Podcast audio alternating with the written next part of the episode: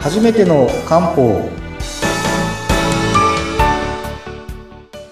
い、えー森の都の漢方薬局雲流堂の佐藤隆重です。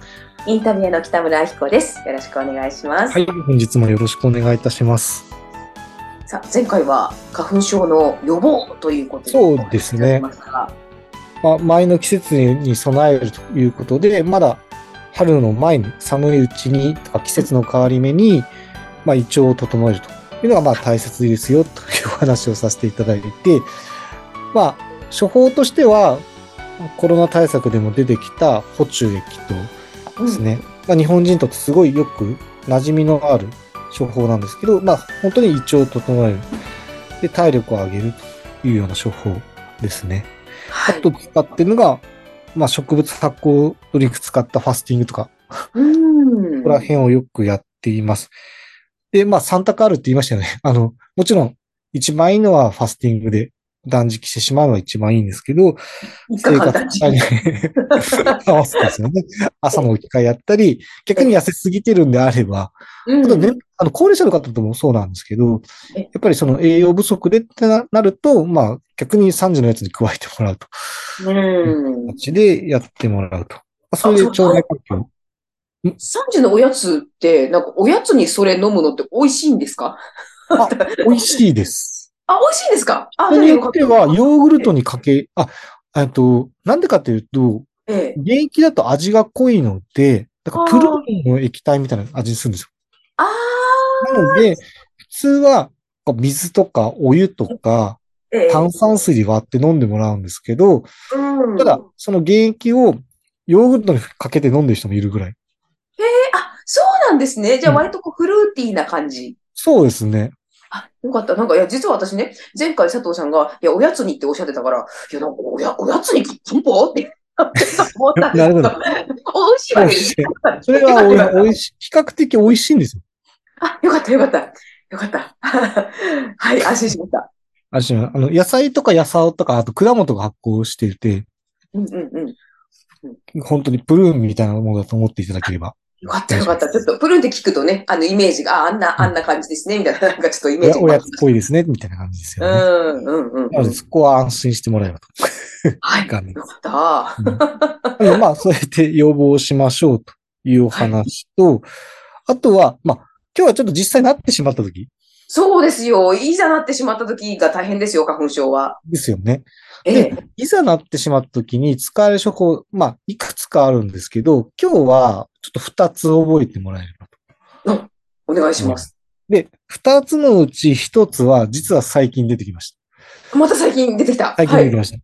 えで、花粉症って、なんかその、ちょっと炎症っぽく赤、例えば顔が赤くなってしまって、うーん、そう。充血とかするパターンはい、はい。もあれば、あとは結構次多いのは、その赤、あんまり赤くはなんないけど、ひたすらに鼻水涙が止まらないっていう。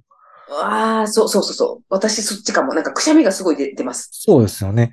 ええ。実はその赤、赤くなってどっちかというと炎症が強い場合に使うのは、あの、抗ウイルス作用の強い、あの、警棒排毒酸ですよ。ちょっと前出てきましたよねあ解毒さん、なんかちょっとそれ、あの、覚えてますよ。金銀手が入ってますとか、あの、喉から来る風に使えますとか。喉から来る風。そうだ、そうだ。うんはい、はい。で、なぜかというと、あれ、抗ウイルス作用もあるし、抗炎症作用結構強いんですね。だから表面の炎症を除くっていう力が強いので、うん。それで、警棒排毒酸、そういう時よく使います。うん。とはいえ、一番多いのはやっぱり鼻水涙なんですよね。多いですよねそうです、そうです。で赤くなったり、痒くなったら警棒排毒酸なんですが、ええで、涙とか鼻水が止まらないという時にうんよく使うのが、これは漢字を覚えれると思います。な、な、なんでしょう？なんでしょ これ、あの、小生流糖って、これ有名な処方があるんですよ。う。小生流糖。これを、あの、書くと分かりやすい。あの、はい小生は小さい青。小さい青。はい。ははいい。竜はあの、辰の普通の竜ですね。竜ですね。雲竜堂さんの竜ですか？竜で、あ、ですね。どっちの竜でもいいんですけど、あ、はいはい。あの、難しくても、簡単でもいいんですけど、うん糖はお湯です。あ、お湯。はい。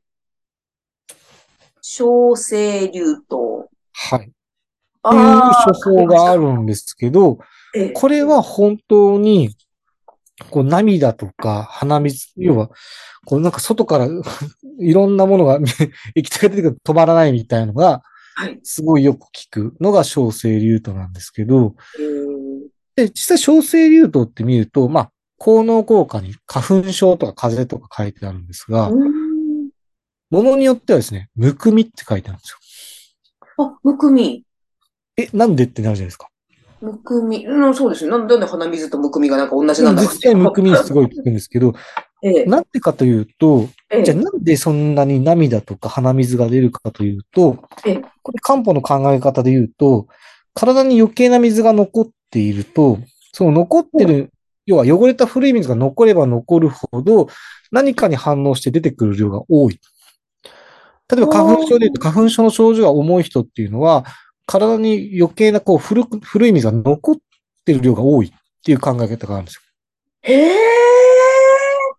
そう。要は水分代謝が悪くて、うん。あれ残った余計な水が外からの刺激で外に出されてるっていう考え方なんですね。そ、そんな発想考えたこともなかったです。なので、えっと、日本で生まれた単語に水の毒って書いて水毒って言うんですけど、要はそれ古く、体に残った古い水が悪さをしていますよっていうのが水毒うん。なんですけど、まさに花粉症って、そういう鼻水とか涙が出る花粉症って水毒の症状なんですよ。東洋医学的に言うと。なので、小生流とって何やってるんですかというとうん、炎症を除く力と余計な水を外に捨てる力、要は水毒を改善する力が小生流とにあるんですよ。なので、ん。余計な水を捨てる、裁く力があるので、むくみにも効くんですよ。あなるほどね。そっかそっかそっかむくみっ。て余計無駄に水が残ってしまって、当然むくんでるので、本来は血管に戻して捨てなきゃいけないものがうん、筋肉により長い時間残っちゃってる状態。ですよねうん。それがむくみにつながるので、だからうん小生流と使うと、むくみも改善するし、鼻水も減るっていう。で、意外と早いんです、これが。いや、不思議とつなが、そういうつながりがあるんですね。余計な水。うんこれってあれですか？なんか、水を飲みすぎちゃいけないとか、そういうわけではない？あ、水に関して言うと、うん。飲みすぎはアウトです。あ、あやっぱそうなんですか？でよく、その、なんか健康、なんか美容のために水を大量飲む人。そう、よく聞きます。あれは2リットルとか日本においうんては特に NG です。あ、そ、そうなんですか？腎臓に負担かけるだけです。信じてる人多いですよ。もしちょっと考えてもらいたいのが、もしうん水で血液サラサラなんだったら、う全員水飲んでればいいですよね。まあ、そうですね。なっちゃうし、うんあの、結局、うんと、水を飲みすぎて腎臓に負担かけた方が、水余計な水が残るリスクが高まるので、悪循環、要は肌がより乾燥してしまう可能性が高いです。適飲みすぎ切な量ならいいんですよ。適切な量。適切な量はいりますよね、当然。よくその、例えば暑い時に汗がかくからこまめに取ります。これはまた別の話ですうん、うん、よ。うんだ。普段からうん乾いてもいないのに大量に飲んだ方がいいって言って常に飲む。これは腎臓負担かける状態ですし、前も言った通り、日本って基本湿度が高い国なんですよ。はい、はい、そうですね。だから皮膚の表面から蒸気が出づらいとこに住んでる。うんそもそもが。じゃあ。ヨーロッパみたいに地中海性気候で肌乾燥しててどんどん皮膚からこう蒸気が出る地域で取る水の量が一緒ですかって言ったらそれ一緒じゃないですよ。よく日本って油とかそっちの方のえ？文化、椿とかそっちの方のはい、文化はい、はい。で、大量の水を取る文化ではないはず。文化って気候ではないはず。なんですね。なので、大量に水を取ると、自分で水毒を起こしやすい状況を作ってます。そううんで、結局体に古い水が残るので、要は汚れた水が増えちゃう状態で、それが体にいいんですか？肌にいいんですかって話になると、それは NG ですよね。NG ですよね。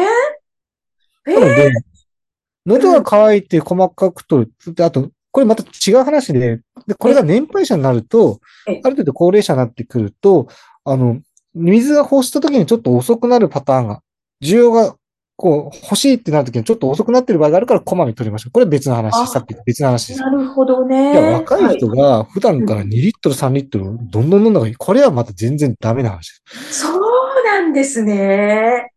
うわー、花粉症悪化させるっていう話です。勘違いしてる人多いんじゃないですか多いと思います多いと思いよくないんですうね。んだって年齢と地域とか、とか、うん普段の生活習慣によって必要な水量って変わるはずですよね。確かに。だって食べ物もほとんど水なので、うん。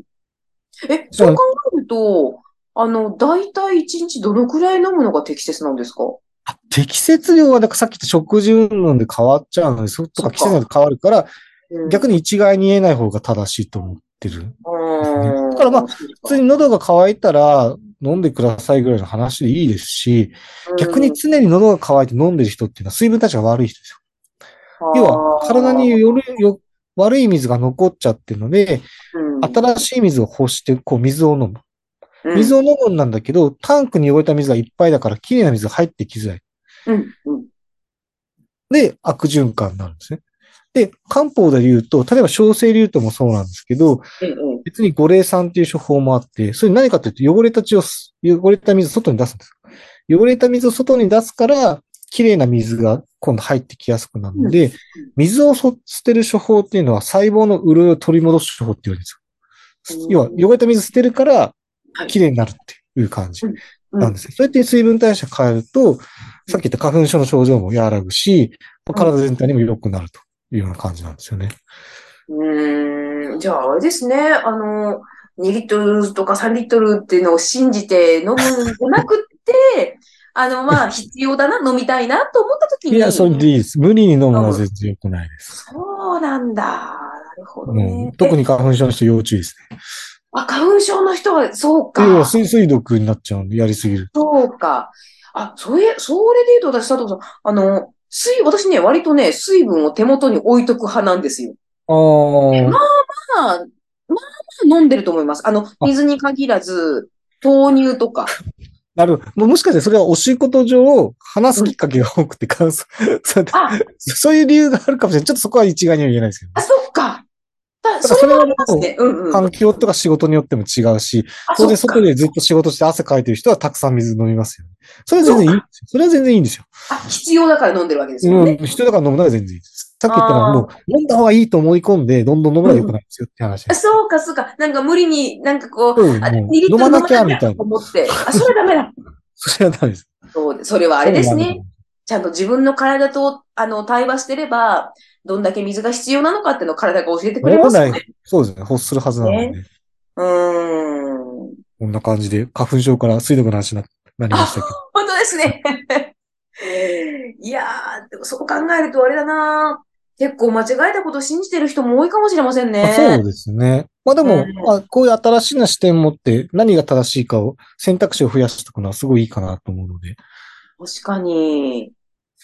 そういう意味ではなんかちょっといろ、いろんなことを、あのー情報を知って、なんか追い込みね。スキルとか、そういう、そういうのも必要ですね。そうですね。まあいろんなブームも起きるし、うんもう科学的にこれがいいっていうのも、今いろんな、まあ、知識を持って何がベストかをやっぱり選択する上では、うんある程度その知識がないと選択もうまくできなくなっちゃうので、確かに。こんな感じですかね。いや今日はじゃあそんな感じで。はい。いろいろな、んか、は、話の、話の本題からなんか、いろいろ広がって、いろんな話がちょっと聞けて面白いですね。あ、ありがとうございます。はい。またちょっと次回も楽しみにしております。はい。ぜひよろしくお願いします。はい。えー今日はですね、あ、今日なん、そもそも何の話してましたっ日。今日花粉症対策ですね。あ、そう、花粉症対策、そうだそうだ。そうです、そうでした。はい。そこから水の必要性の話までに、はい、広げていただきましてありがとうございました。はい。ありがとうございます。はい。また次回もよろしくお願いします。はい。よろしくお願いいたします。